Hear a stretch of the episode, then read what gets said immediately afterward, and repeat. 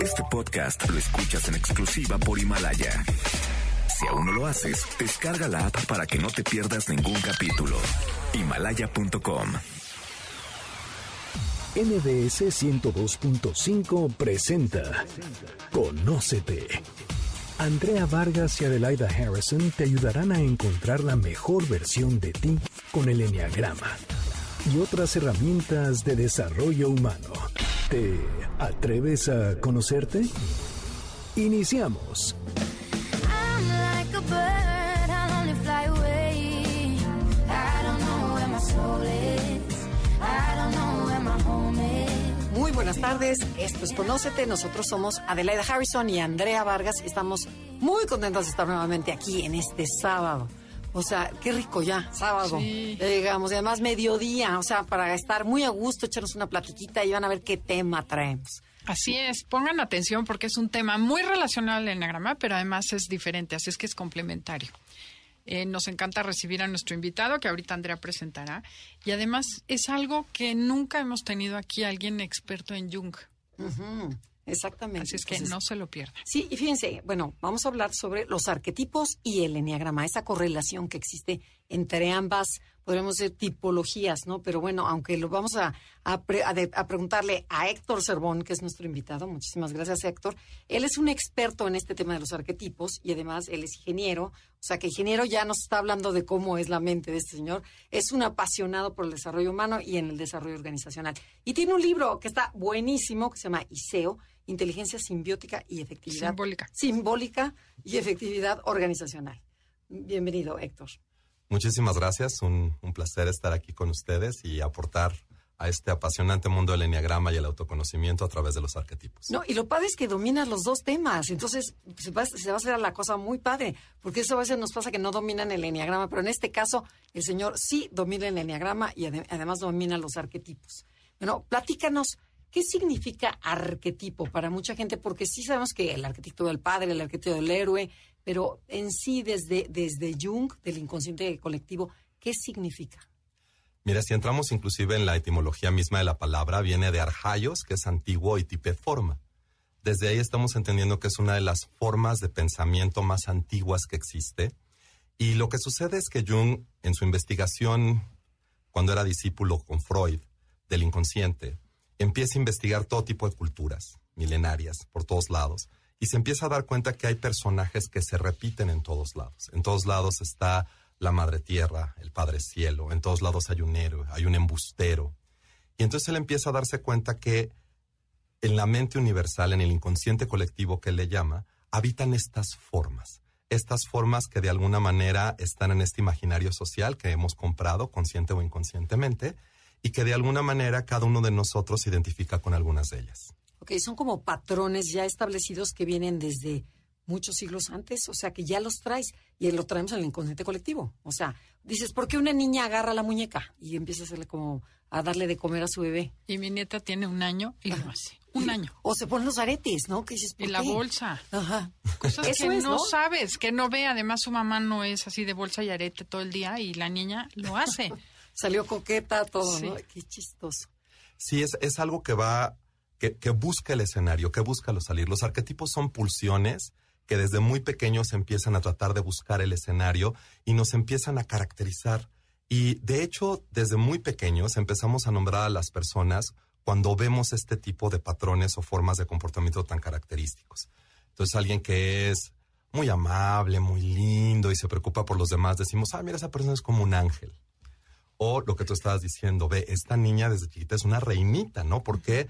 Porque te das cuenta que tiene mucha dignidad, mucho porte, desde niñita tiene mucho don de mando y dices, ok, la que me va a tocar con esta Ah, reinita. claro, tiene un genio de aquello. O el, bu- o el buleador o el villano, ¿no? O sea, hay alguien malo en la familia o el, o el que nadie le hace caso. ¿Cómo le llamamos a este? El, um, el descuidado, el- ya sabes, como la oveja negra. O sea, Mm, Puede ser el rebelde, por ejemplo, ¿no? Es esta persona que siempre está que en siempre hay contra. uno, un rebelde claro, en la familia. alguien que está en contra, que no quiere aceptar las leyes como son, que, que simplemente trata de buscar ser original de todas formas y que desde muy pequeño lo defiende, que dices, ¿de dónde lo está aprendiendo? Aparte es interesantísimo porque de repente volteamos y decimos, ¿de dónde lo hereda?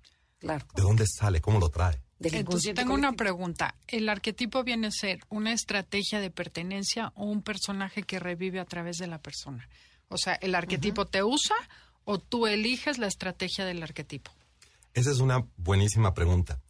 En realidad el arquetipo, si tú no lo llevas a la conciencia y lo expresas, él va a salir cada vez que puede, cada vez que encuentra un escenario, cada vez que alguna palabra lo convoca al escenario, va a tratar de ahí. Ahora, hay toda una discusión entre si esto es parte de un aprendizaje que tenemos y es donde Jung y Freud se divorcian, ¿no? literalmente truenan terriblemente, porque para, para Jung esto es parte de un inconsciente colectivo, es parte de una herencia colectiva, ¿no? Como si estuviera esta megamente. Ujú, que sí la hay, que ya está comprobada, ¿no? ujú, que desde donde nosotros vamos tomando ciertas partes que venimos a expresar porque tenemos que hacer algo con ellas.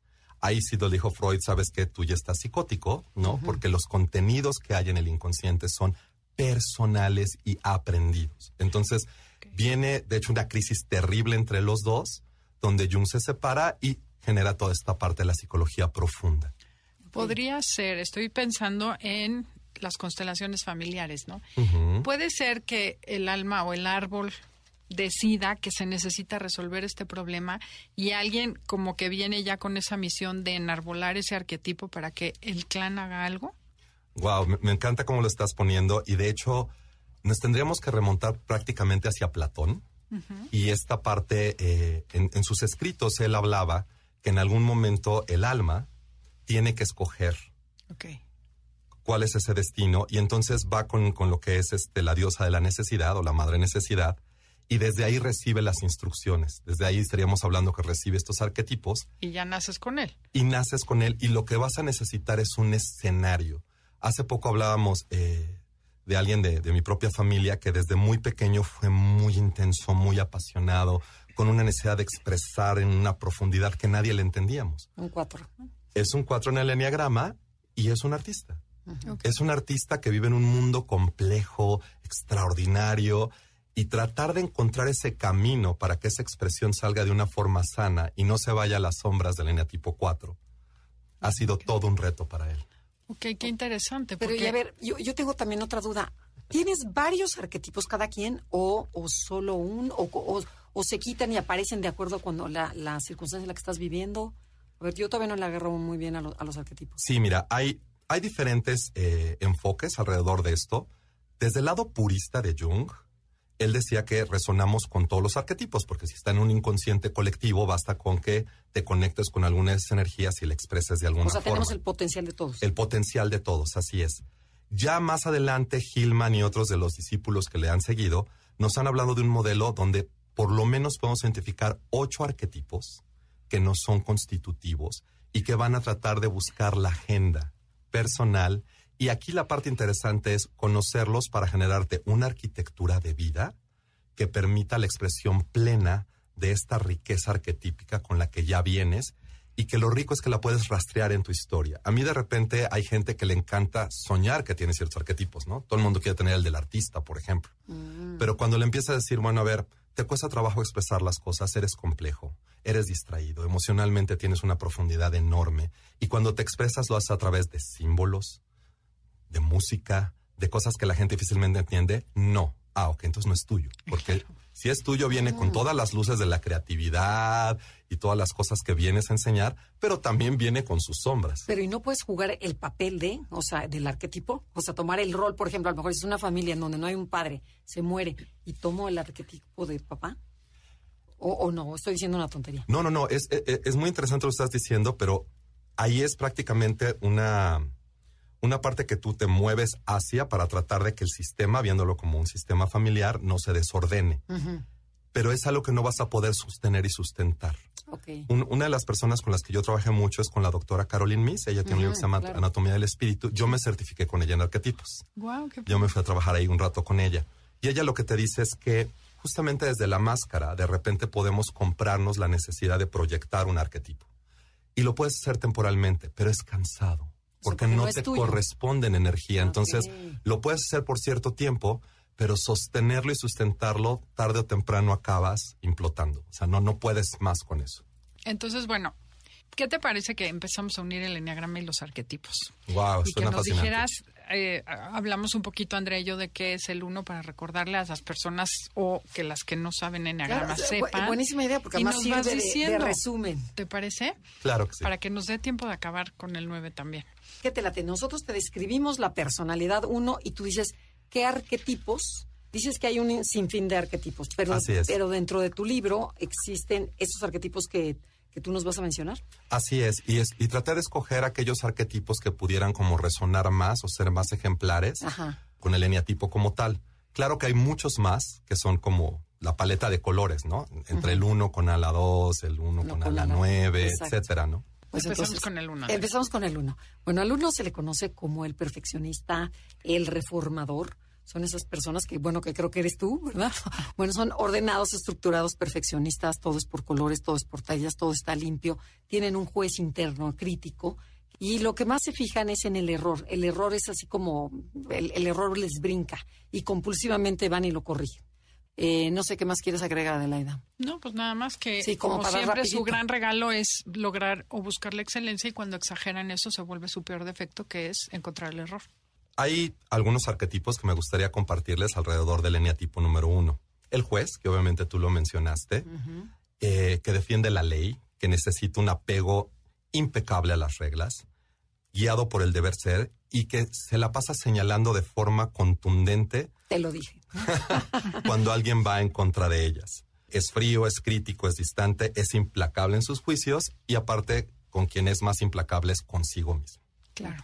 Entonces- Exactamente, igualito que el uno. pero Se exige así, exige a los demás, ¿no? Así es.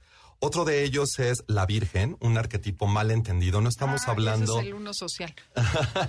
sí, no estamos hablando de la parte sexual, sino estamos hablando de la necesidad de ser impecable, sin mácula, ¿no? Ah. Yéndonos más como, como a esta parte de la definición.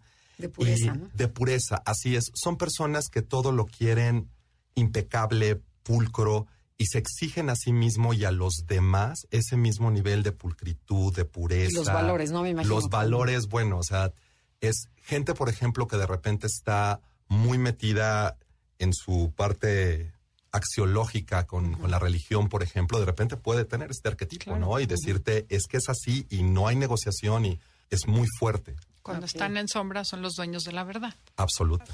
Oye, y este que pusiste que me encanta, el mártir. No se muevan, ya se nos fue un bloque, pero regresamos. El tema del día de hoy son los arquetipos. Estamos hablando de Jung y los ocho arquetipos con el enneagrama.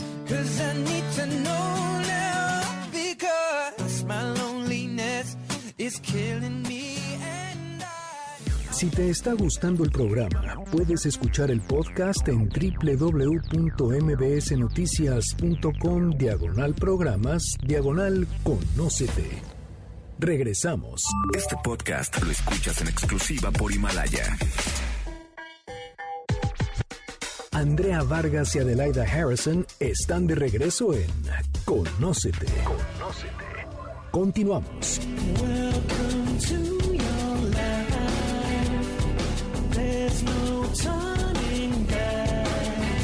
Ya regresamos. Esto es Conócete. Nosotros somos Adelaida y Andrea y estamos transmitiendo desde la Ciudad de México a través de MBC Radio 102.5. Y los queremos invitar a que si les gusta el programa, bájenlo a través de nuestro podcast. La plataforma se llama Himalaya. Entonces buscan en su celular aplicación, buscan Himalaya, después buscan MBS, después Conócete. Solo es una vez, es like, fácil. pero entonces ya cada les, les llega el programa constantemente y eso es está una buenísimo. maravilla. Continuemos con la personalidad 2 del Enneagrama. Así es, la personalidad 2 la conocemos como el colaborador. Son personas ayudadoras, serviciales en muchos casos, que buscan eh, satisfacer las necesidades de los demás para ser queridos, necesitados, y esa es la manera en que establecen el vínculo con las personas. Cuando están en luz, obviamente, ayudan cuando el otro lo necesita y cuando no, exageran esta ayuda, se vuelven metiches, manipuladores y muy controladores. ¿Qué arquetipos elegiste? Elegí el arquetipo de la madre porque justamente desde la parte luminosa la madre nutre, alimenta, genera una plataforma a través de la cual tú te puedes subir en ella para crecer y llegar a tu máximo potencial.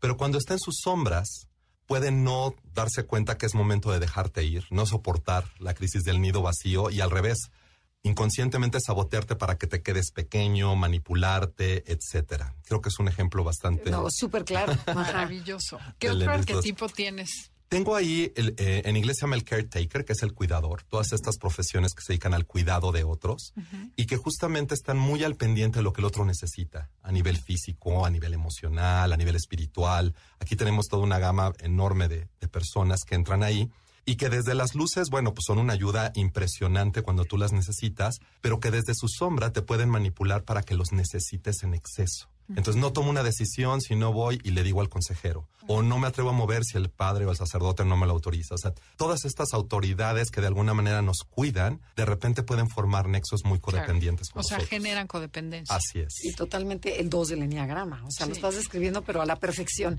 Y existe otro arquetipo, ¿no? Sí, sí, sí. Me encanta hablar también de, de este, de la parte del filántropo, eh, porque creo que es otro de los arquetipos que tiene una enorme necesidad. Filántropo viene de filios, amar, antropos, hombre, ¿no? Necesito amar al hombre. Y son todas estas gentes que están al pendientes de dar donaciones, a veces en especie, con trabajo, a veces de dinero, a veces haciendo activismo, etcétera, pero que también tienen una enorme necesidad de dar, de estar para el otro. Y también desde sus sombras muchas veces utilizan estas asociaciones y demás para recibir beneficios personales Claro, y la manipular. No, todo tiene luz y sombra. O sea, caen, pero perfecto. Y está buenísimo eso que pones, muchas veces olvidándose de sí mismos. Y eso es una de las cosas que tiene que tener cuidado el 2. Ok, nos vamos con la personalidad 3 en el enneagrama para que no se confundan. Uno es enneagrama y otros son arquetipos y los estamos uniendo. Ok, entonces el 3 se le conoce como el ejecutor, el exitoso. Son esas personas que son eficientes, competentes, carismáticas, seguras de sí mismo. Se enfocan a la meta todo el tiempo y lo que más buscan es que los admiren. No les importa tanto que los quieran o los cuiden como el 2, sino aquí es, mira qué bueno soy, qué bárbaro, qué maravilla, qué doctor, qué político, qué todo lo que quieras. Y lo que va creciendo en ellos es una vanidad, porque además son muy buenos para hacer todo, ¿no? Tienen una facilidad impresionante para hacer todo, pero hay mucha falsedad en eso con tal de lograr, con tal de llegar a la meta. Sobre todo mencionar que es autoengaño lo que tienen, se engañan a sí mismos, no solamente a los demás.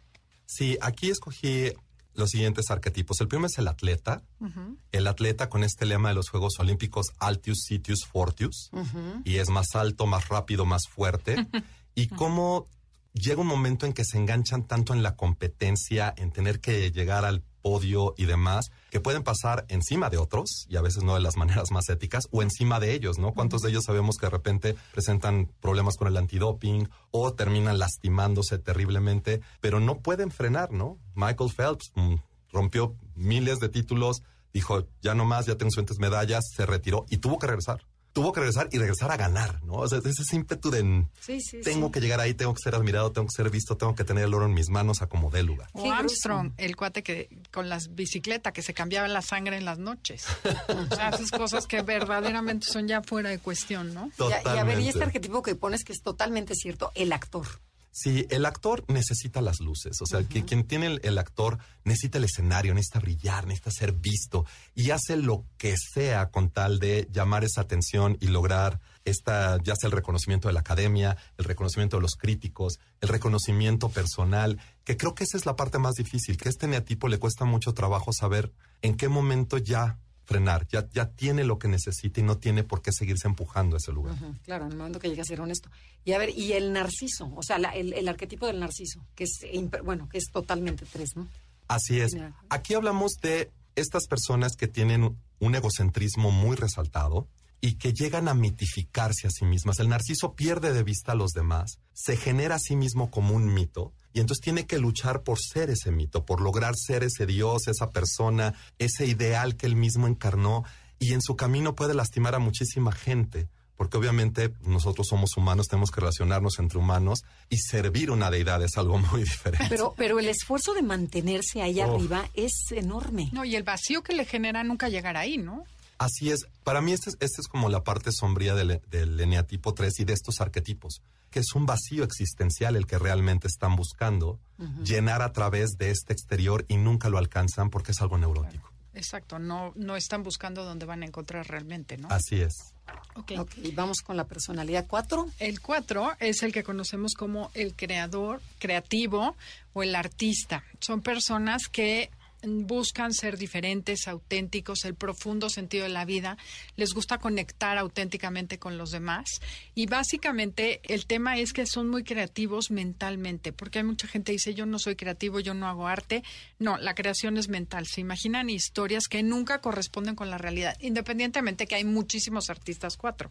¿Y qué nos dices? ¿Qué arquetipos elegiste? Mira, obviamente el artista viene a ser como el arquetipo de, de los cuatro y la mayoría de ellos buscan una expresión profunda, creativa en este mundo enigmático, insondeable en el que, en el que habitan. Me encanta Van Gogh, por ejemplo, ¿no? Es, es una personalidad profunda, fuerte, pero al mismo tiempo muy atormentada, eh, con una expresión emocional, pero tú ves sus pinturas y bueno, tienen como 40 capas de óleo y, Y ves esa intensidad que dices, wow, o sea, no puedo con esto. Entonces, el artista creo que es uno de los representativos del, No, y otro, el amante. O sea, el amante es Mm. totalmente cuatro. A ver, platícanos un poquito. Mira, es, es bien interesante y, y hay gente que confunde de repente al amante, por ejemplo, con la prostituta o con algunos otros arquetipos. La realidad es que el amante necesita la intensidad de la relación. Exacto. Necesita sentir esa unión Esa conexión. alquímica, esa conexión que no tiene consigo mismo. Para mí, el cuatro tiene una conexión muy profunda, pero no sabe dirigírsela hacia sí mismo. Entonces la trata de poner en otro lado para ver si en esa intensidad no puede arder y finalmente encontrar un sentido a todo esto que los demás no comprenden por qué es tan fuerte en él. Sí, qué impresión. Oye, ¿y ¿cuál otro eliges? ¿De los vampiro o buscador? Que nos cuentes un poquito. Fíjate, vampiro, quiero- vampiro, Quiero poner el vampiro y de hecho eh, le estoy revetando con una amiga que es cuatro y me dijo, wow, está muy fuerte que hayas puesto el vampiro. Pero totalmente sí. Pero metafóricamente es habita en las sombras, ¿no? Los cuatro de repente tienen que ser un poco darks. Y no nada más eso, sino que son seductores, son amantes impresionantes, pero simbólicamente hablando, la sangre es la que reparte y nutre a todo el cuerpo, sería como el amor. Y es como un amor que no encuentra en sí mismo O y necesita amor de los tomar demás. del otro, así es. Y aparte el otro termina dependiendo de él, haciendo una relación profundamente simbiótica con el vampiro y convirtiéndose en vampiro. Sí, yo tengo una amiga cuatro, Ajá. exactamente, que es, es exactamente como la describes, y ella dice, es que los hombres dicen que soy como una araña, que de hecho una telaraña, y poco a poco los voy envolviendo en mis redes, y los voy haciendo míos hasta que los asfixio. Y después se acaba la relación y agarra otro. O sea, pero de una manera impresionante de que dices, pertene, me perteneces. ¿Qué te parece, Héctor, que nos hagas un resumen de este bloque de la personalidad 2, 3 y 4? Hablamos entonces eh, en esta parte del eneatipo 2, cómo el hilo conductor es esta necesidad de nutrir, hacer contacto a través del servicio, satisfacer al otro, con el precio muchas veces de olvidarse de sí mismo. Y hablamos de algunos arquetipos como es desde sus luces la madre, que da este espacio nutricio para que el otro crezca y demás, pero que a veces puede asfixiar al no soltarte a tiempo. Hablamos de los cuidadores en todo tipo, emocionales, físicos y demás, que de repente inconscientemente pueden crear un lazo de tanta dependencia que no los puedes tampoco soltar. En el eneatipo 3 hablamos de esta parte que es el hilo conductor de todos, de tener que ir por muchísimo más. Nunca es suficiente la barra, siempre hay que ir más adelante. Hablamos del atleta y cómo los atletas muchas veces tienen estas rutinas impresionantes que se llevan a extremos y siempre es puedo un poquito más, puedo un poquito más, pero a veces el cuerpo truena, no, no, no, no pueden más eh, hacer las cosas. Hablábamos también del actor, cómo puede empezar a ser camaleónico y perderse a sí mismo con tal de buscar ese escenario, estar allá afuera. Y en el eneatipo 4 hablamos de la intensidad que están buscando de expresar estos sentimientos profundos, este mundo en el que en el que viven, pero que en el fondo lo que quieren es conectar intensamente con algo que no encuentran adentro. Entonces, desde ahí hablamos no del actor, sino del artista en este caso, ¿no? Con este mundo complejo, emocional, precioso que expresan a través de símbolos, de ideas, de música, de tonalidades. El amante que quiere la alquimia, quiere la fusión, es El alma gemela, El ¿no? ánima mundi la quiere volver a unir. Este, con tal de sentir esa conexión y bueno, y del enigmático vampiro, ¿verdad? Claro, que succiona el amor a través de la sangre. Esto es impactante. bueno, es. tenemos que ir a un corte comercial. Esto es Conócete y el tema del día de hoy, el enneagrama y los arquetipos junguianos. You got something that I ain't seen before. You've opened a million doors, and all I can say I adore you. You got something. Estamos con Andrea Vargas y Adelaida Harrison en Conócete. Regresamos en breve. Este podcast lo escuchas en exclusiva por Himalaya. Síguenos en Twitter, arroba NAConócete. Arroba NAConócete. Continuamos.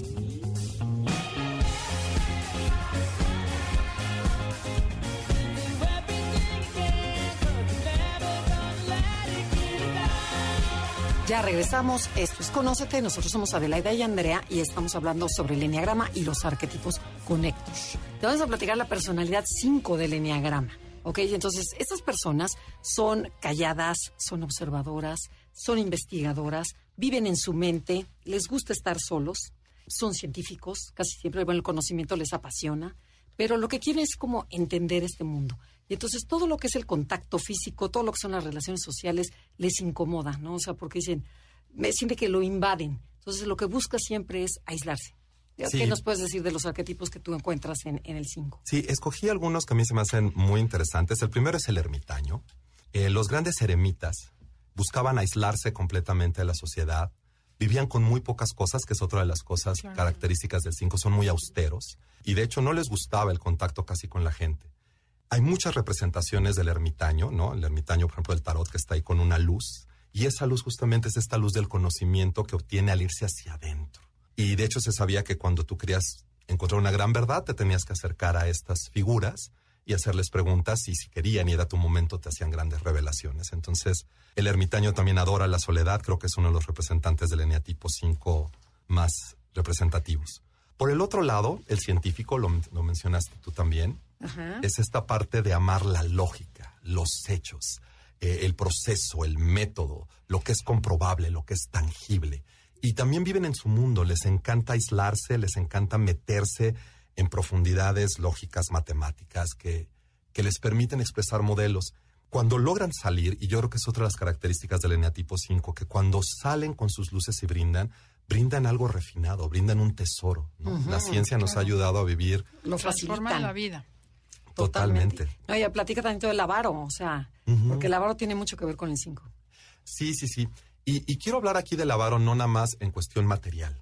Eh, el arquetipo del avaro en general siempre siente que no tiene suficiente. Entonces tiene una necesidad de acumular. Puede acumular cosas, pero también puede acumular sentimientos, puede acumular sensaciones, puede acumular palabras, obviamente el dinero mismo. Esta parte se esfuerza justamente por tener, tener, tener, tener, tener.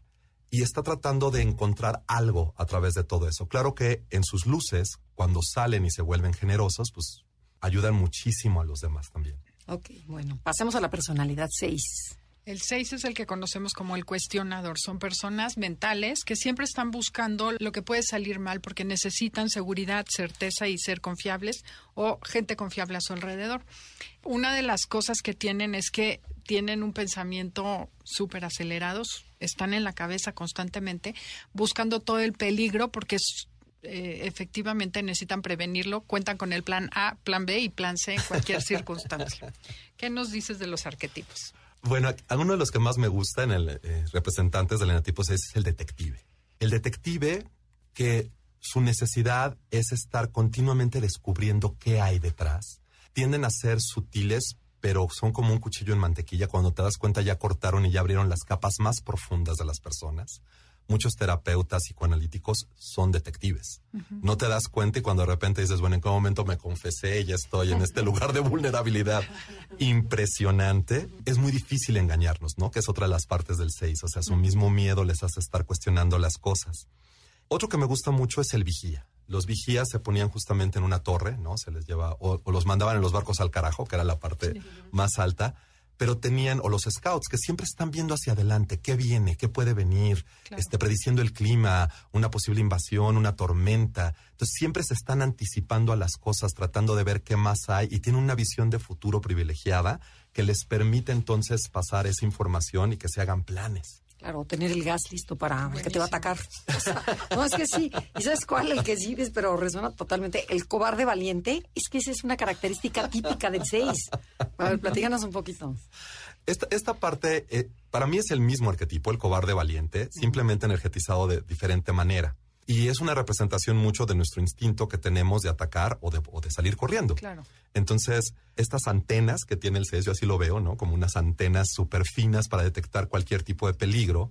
Cuando conectan con esta parte tan instintiva que tenemos y compartimos con los animales, si se van a la parte de correr, pues es el cobarde, ¿no? Sale huyendo rápidamente para no confrontar el peligro, pero también puede ser ir contrafóbico, es decir, ir hacia el miedo y entonces sacan un valiente que tú mismo te quedas de en qué momento, qué sucedió, esta persona no se parece nada a quien yo conozco, pero es parte del mismo arquetipo energetizado de diferentes formas. Oye, y el Godín. El Godín me encantó. Y obviamente van a haber palabras que obviamente Jung no utilizó y es algo que Sí, Andrea me decía, a ver, nos queda claro que Jung no Jung no utilizó utilizó el Godín. Una de las cosas que aprendí mucho con Caroline Miss es, ella dice, hay arquetipos que conforme pasa el tiempo se energetizan. Ella dice, toman sus alas, toman su lugar en el mundo, mientras que otros empiezan a decrecer. Entonces, por ejemplo, ella decía, el arquetipo de la princesa, cuando muere Lady Di, pareciera como que si toda esa época don- de tanta energía que tuvieron decreció. Y ahorita hay muchos que están agarrando las alas. El Godín, el Jig, ¿no? Por ejemplo, es otro que se, lo podemos ver también El aquí. El Godín, para, ¿por qué lo puse el Godín aquí en el, en el 6? Porque con tal de sentirse seguro, lo que quiere es una estructura, llámese trabajo, llámese sociedad, etcétera, que le diga qué hacer, que le dé Seguridad. un marco de leyes, de normas, de rutinas, que si él las sigue, se va a sentir tranquilo social, y seguro. El seis social es Así, así. es, no pasa nada. Tengo un, un amigo que es seis y en un viaje que hicimos a Singapur, que Singapur es súper dictatorial, decía, yo creo que yo sí me podría adaptar con tal de vivir tranquilo, Sí, claro, sin nada sin de... problemas. Exacto. Claro, nos va mucho mejor que aquí en México. ¿no? Sí, sí, sí, claro, totalmente más predecible. Cada quien hace lo que Sí, quiere. lo que busca el 6 es seguridad. Bueno, y pasamos al 7, que es, es también es una personalidad mental, en donde lo que busca es hacer las experiencias, tener experiencias divertidas, experiencias interesantes, lo positivo de la vida. Son alegres, son optimistas, son ocurrentes, son chistosos. Es el que tú siempre quieres invitar a una cena porque te va a alegrar la vida. Son personas que tienen su problemita, es que no contactan el dolor, les cuesta que les cuesta mucho trabajo tocarlo y bueno, se escapan como jabón. Sin embargo, eh, son visionarios, o sea, viven, en, viven en el futuro y es el opuesto exactamente del 6. ¿Qué nos puedes decir? ¿Qué nos puedes decir del arquetipo? Bueno, aquí eh, uno de los arquetipos que escogí fue el pionero. La gente que tiene este arquetipo siempre tiene que ir un paso más adelante, tiene que ver qué sigue, tiene que investigar, tiene que traer nuevas cosas, traer nuevas ideas y nunca están satisfechos eh, con las soluciones que hay ahorita. Y normalmente te traen cosas que a lo mejor no tienen nada que ver con lo que tú necesitas, pero ya te están adelantando cuatro o cinco años. Recuerdo muy bien a un colaborador que tuve que le decía, mira, yo necesito un programa para que nos ayude, pues por lo menos a automatizar la nómina. Y me trajo un programa de, sí, como 10 capas, carísimo. Me decía, pero es que cuando tengamos esto y que crezcamos estas cinco divisiones y demás, yo le dije, pero todavía no tengo ni idea de lo que me estás hablando. Pero estaba convencido, quería que lo probáramos, ¿no? Y que lo comprara, obviamente. Ok. Buenísimo. El, mago, el, el mago, a ver, o sea, porque son magos, o sea, tienen magia. El 7 tiene magia. Son encantadores. Totalmente, sí, Son sí, sí. carismáticos, son seductores. El, el mago tiene aparte la capacidad de recombinar todo de maneras nuevas y creativas y de formas que nunca te hubieras esperado. Y siempre tiene este as bajo la manga, ¿no? este conejo bajo la chistera. Y que dices, ¿de dónde lo sacó? O sea, de- esa respuesta, ¿Cómo se le e- e- ocurrió? esa manera de vestirse, e- esa forma de actuar, o sea, ¿en Y qué de momento? convencerte de algo que no quieres convencerte. Claro, que ahí veríamos como esta parte del, del ilusionista, ¿verdad? O sea, le acabas aplaudiendo y a lo mejor no había nada detrás, pero te quedaste fascinado, impactado con esta capacidad de hacer que las cosas sucedan. Oye, ¿y el hedonista? El hedonista es un permisivo extraordinario y aparte creo que lo tenemos muy maltratado, fíjate, porque no sabemos volver a orientarnos en- al placer de una manera sana. Y finalmente todas nuestras células se orientan al placer en un crecimiento natural. De hecho, el, el órgano sexual más grande que tenemos es la piel, ¿no? Como tal. El hedonista, al igual que los otros que mencioné y al igual de, de- de todos los de tipo 7, no soporta los límites. Ninguno de ellos les gusta los límites, mucho menos la disciplina. El hedonista entonces, si tú le das cinco tareas, se va a enfocar en aquella que le fascina. Y las otras, pues no las va a hacer. ¿Cómo para Que qué? las posterga. Que las haga la mujer. Sí, no, concuerdan perfecto. Pues tenemos que ir a un corte comercial, pero no se muevan porque Héctor nos va a decir qué eh, arquetipos elegiste para el 8 y el 9. Esto es Conócete y si les está gustando el programa pueden descargarlo en Himalaya o búsquenos en nuestras redes que es Facebook e Instagram Enneagrama.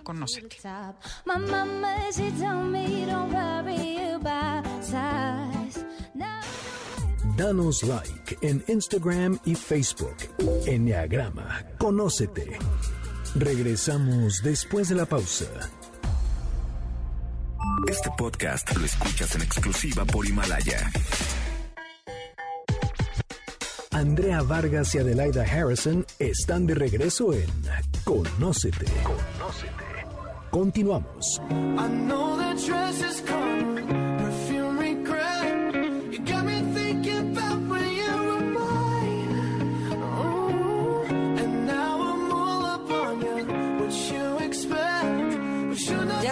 Ya regresamos. Esto es Conócete. Nosotros somos Adelaida y Andrea y estamos con Héctor Cervón hablando sobre Enneagrama y los arquetipos. Nos quedamos con la personalidad 8. Entonces vas, Adelaida, arráncate. El 8 es la personalidad que conocemos como el jefe o el protector. Son personas que les gusta mandar, tomar el control de las situaciones. Eh, son gente fuerte que evita ser vulnerable a toda costa y no soporta ver la vulnerabilidad en los demás. Bueno, aquí uno de los arquetipos característicos del eneatipo 8 es el rey y la reina. El rey y la reina necesitan un reino que gobernar. Más que gente cercana y amigos, tienen súbditos. Personas a las que les gusta dirigir, decirles qué hacer, cómo moverse y demás, y a quienes recompensan con una gran generosidad, siempre y cuando sean lea- leales y cuidadito la traición porque les cortan la cabeza. Desde sus sombras, el rey y la reina pueden ser muy tiranos, ¿no? Como lo pueden ser los ochos cuando se ponen malitos. Eh, otro de los arquetipos que me gusta mucho caracterizar al eneatipo 8 es el vengador, el Avenger, ¿no? La personalidad de Batman. E- Esta parte que el poder lo mueve y lo manipula haciendo justicia, pero la justicia que él cree la correcta. Claro. Y desde ahí entonces se dan el permiso que sea con tal de llegar a la justicia que ellos consideran debe de permear en el exterior. reglas, todo. Uf. Tú dile qué necesitas y el Avenger, si realmente te la compra, wow. O sea, métodos poco ortodoxos. Y a ver, y el Maquiavelo, que también se relaciona. Bueno, tienes varios arquetipos sobre este. Sí, sí, el sí. Maquiavelo, que sí. El, el-. Maquiavelo a mí se me hace uno de los arquetipos más interesantes porque tienen esta capacidad, por un lado, de relacionarse con la gente que está en las esferas de poder y leerlos. Hay una parte donde pueden tejer estrategias, mover las cuestiones con tal de que ellos logren lo que necesitan, pero aparte siempre salen librados. O sea, cuando alguien los quiere confrontar y quiere ver qué pasó y demás, mueven, estiran y demás, y ellos salen limpios. Pero tienen una capacidad impresionante para hacer que las cosas sucedan como ellos quieren. Y también una capacidad para dividir y, y conquistar, Oh, claro. ¿no? O sea, sí, sí, sí, lo Un- tenemos un, muy un amigo me decía que estaba trabajando en un medio entre la política y demás, en esferas de poder, que cuando estaban en, en- en este punto maquiavélico, hacían inconscientemente esta seña como cruzando las manos y le dicen, ¿qué estás haciendo? Estoy tejiendo algo para aventarlo a la mitad de la reunión. ¿Qué tal? Sí, bueno, y el, y el bully, que es cuando el 8 está desintegrado totalmente, este, ¿qué nos platicas? Sí, el bully lo que hace es que tiene una capacidad teatral, disruptiva, pero sumamente cruel para desempoderar a los demás. Finalmente es un arquetipo de poder, ¿no? También estamos hablando en, en el eneatipo 8. Hace dudar al más plantado de sí mismo. Totalmente. Son de- o sea, una cosa es recibir una crítica constructiva y otra es cuando alguien verdaderamente te toca en ese lugar que tú mismo empiezas a dudar de "Ay, estoy en el lugar adecuado, hablé bien, puedo, mi vestimenta, ¿qué pasó? Y, y- No, te pones nervioso con te el pones 8, claro. nervioso. Ahora imagínate lo de jefe, ¿no? Te empieza a llevar una espiral que de veras no sabes ya ni qué hacer. No, además leen perfectamente el talón de Aquiles Así y ellos se crecen ante eso. Así es. No, no, no, sí. Qué cosa. Bueno, sanos al son lo nueve. máximo. Ok, bueno, y vamos a la personalidad 9, que es la última. Se le conoce como el mediador. Estos son opuestos al 8. Lo que buscan es paz y tranquilidad a cualquier precio. Son tranquilos, fáciles, adaptables, encantadores. Eh, son buenísima onda, de veras son, son, son muy ricos. No, no son amenazantes, o sea, que es como el 8, ¿no? Que dices, me pongo nervioso. Al contrario, el 8, el 9 te invita a estar con él. Son mediadores, o sea, todo le dicen que sí, llevan la corriente, entonces lo que le falta al 9 es tener una postura, ¿no? De una decisión, decir, yo estoy no de acuerdo contigo, y- pero estoy contigo, y eso es lo que yo pienso. Eso es lo que son los 9. ¿Qué nos podrías agregar? Sí, mira, el- de los arquetipos que escogí para, para ilustrar el eneatipo 9, obviamente está el mediador. Los mediadores aparecen, sin que se los pidas, a mitad de cualquier controversia o de cualquier situación donde sientan tensión, porque como Así que dice, espérense, espérense, a Sí, sí, ver, sí, no. se puede arreglar. se puede arreglar y por qué no lo hablamos así. Desde sus luces es fascinante porque pueden entender como las necesidades, no tanto las posturas, sino ir a las necesidades que subyacen detrás de la postura de las personas y encontrar un puente que les permita un punto común, pero también de repente quieren unir lo que no se puede unir. Gente que no se va a llevar y entonces es, pero te vas a quedar en mi casa, ¿no? A dormir cuando le caes gordísimo a mi pareja, ¿no? Y entonces es, no, hay cosas que están bien separadas, hay cosas que se necesitan a la distancia. Otro que me gusta muchísimo es eh, esta parte del body o el amigo fiel. Son amigos de todos. Se llevan bien con todos, a todo el mundo le caen bien, precisamente por esto, porque lo único que hacen es abrirse, recibir, dar, estar contigo, pero nunca tienen una postura. Y cada vez que hay una postura antagónica, quién sabe cómo se desaparecen, nunca sabes de qué lado están, porque están con todos y a la vez con nadie y mucho menos con ellos. Se alimentan de la energía de los demás en vez de tener su propia energía, ni su propia luz. Así es, porque de alguna manera el, el sentir que todo está bien, todo está armonía, todo está en paz y que ellos son parte de la creación de esa armonía es lo que les da un sentido. Y de ahí me gustaría abordar entonces al inocente, que podría ser, por ejemplo, Doti o Dory de Buscando a Nemo. Eh, el inocente tiene esta parte donde prefiere confiar en que todo el mundo es lindo. En que nadie le va a hacer daño. Ay, ¿qué ¿no? tiene? Claro, pero está bien. Ay, dale otra oportunidad, no pasa nada. Ay, no sabía. Sí, sí, o sea, sí. Conocemos. Ok. Desde el inocente, justamente, a diferencia de la confianza, la confianza es una característica adulta donde yo me tomo un riesgo de abrirme ante ti. Y sé que me puedes traicionar, pero aún así elijo hacerlo. El inocente se abre completamente todo el tiempo, porque piensa que no pasa nada. Y si se dan cuenta, este no pasa nada, este abrirme, este evitar el conflicto, este mediar, este irme a, a- a este mundo perfectamente armonioso, es una defensa característica de este eneatipo. Y que todos estos arquetipos Que también es lo lo que te representan. genera más problemas en la historia, por supuesto. Así Guay, es. pues muy interesante. Bueno, oye, ¿y qué te parece que para cerrar ah, veamos un poco qué es lo que tendríamos que hacer? Porque tienes un círculo muy interesante de los pasos que hay que seguir o darnos cuenta para trabajar el arquetipo. Sí, claro que sí. Justamente en el libro lo que les digo es conocer tus pulsiones arquetípicas requiere de autoobservación. La autoobservación es la base de la conciencia. Aquello que no traes a la conciencia habita en algún lugar detrás de ti y desde ahí te puede manejar. Entonces hay que traer a la luz a los arquetipos. Algunos cuesta más trabajos, pero hay que ponerlos enfrente y decir, ya te vi, porque mientras la conciencia no sea quien elige cómo dirigir a los arquetipos, los arquetipos te van a secuestrar cada vez que ellos pueden e inclusive haber pugna entre ellos. Entonces, una de las cuestiones más interesantes es que tú puedas saber cuáles son las cosas que disparan un arquetipo. En mercadotecnia esto lo saben muy bien y por eso cuando quieren cierto tipo de arquetipos que salten a comprar, los estimulan a través de decir ciertas frases, ciertas cosas. En nuestra propia día con día, tendríamos que ver, digamos que yo tengo el arquetipo desde sus luces y sus sombras del estudiante. Por lo tanto, entonces quiero estudiar, estudiar, estudiar y nunca ser el maestro. Claro, si tú me pones un libro, si tú me dices de un curso, si tú me hablas de algo donde yo voy a tener que usar esta parte de aprender y de darte mis apuntes después estructuraditos, pues voy a saltar inmediatamente. Pero ¿qué pasa cuando tengo que mostrarme como una autoridad? Ya no puedo seguir en este papel disminuido. Entonces tengo que saber que eso me invita, tengo que ver cuáles son las reacciones, mis alarmas, qué se me dispara cuáles son estos estímulos físicos, emocionales y pensamientos que se me dan y subir al punto de conciencia de, de poder decir, quiero darle cabida a esta descarga arquetípica, a esta pulsión, le toca, me corresponde, porque ahorita voy a entrar como autoridad o voy a entrar a hablar, no puedo entrar con este arquetipo. Entonces desde ahí puedo tomar una elección de hacer algo diferente.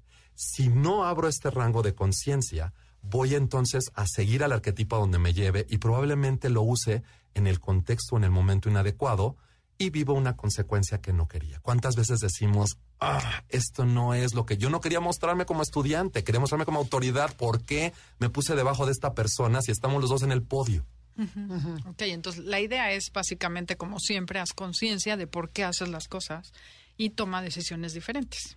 Así es. Y sobre todo observa y si puedes mapea estas reacciones para que en lugar de reaccionar puedas responder, que es un privilegio de nosotros los seres humanos. Si quieren saber más, les recomendamos que compren el libro de Héctor, que es ISEO, Inteligencia Simbólica y Efectividad Organizacional. Sí, ya le vamos a cambiar el nombre, ya quedamos, ¿verdad? Sí, sí, sí. Oye, a ver, Héctor, pero este, sé que estás dando también talleres. ¿En dónde? Aquí en la Ciudad de México. Sí, voy a estar el 23 y 24 de noviembre. Eh, vamos a estar en La Canaco, ahí en Reforma número ca- 42, con un taller que se llama Sentido de Vida y Trascendencia, donde justamente vamos a ver este camino del héroe y vamos a usar parte de estos arquetipos para tratar de hacer un mapa que nos permita ver cómo puedo yo usar aquello que me da pasión, con aquello para lo que sé que me recompensan y me da productividad, con mis talentos naturales y con lo que el mundo necesita. Entonces, si lo que queremos es encontrar un norte y aparte gestionarlo, porque no es nada más saber qué deseo y por dónde voy, sino cuál es mi contexto actual, cuáles son los valores que me guían, gestionarlo y aterrizarlo en un plan de vida. Todo eso en dos días Todo eso en dos días nos vamos a meter a fondo. y puede ir cualquiera que no sepa nada de arquetipos. Puede ir cualquiera que no sepa de ¿Y arquetipos. dónde te pueden contactar para saber sobre este curso? Sí, yo creo que por WhatsApp es mucho más fácil. Nos pueden mandar un WhatsApp al 5582 10 99 23. ¿Otra vez? Repito, 55 82 10 99 23. O también pueden entrar a nuestra página web www.desdeelfondo.net. Repito, www.desdeelfondo.net. Hay una doble ahí, por eso lo enfaticé. Ok, Desde pues muchísimas gracias. Sí, muchas gracias. Oye, ¿qué tal? Qué impresión, ¿no? ¿Cómo, cómo se relacionan? O sea, los arquetipos con, con el enneagrama. Bueno, totalmente. Así es, te agradecemos mucho haber venido a compartir con nosotros los arquetipos y a ustedes por habernos escuchado y acompañado toda esta hora. Los esperamos el sábado entrante. Y agradecemos a la producción, Janine, y a todo tu equipo. Muchísimas gracias. Y a usted que nos escucha. Hasta la próxima. Gracias. Mil gracias.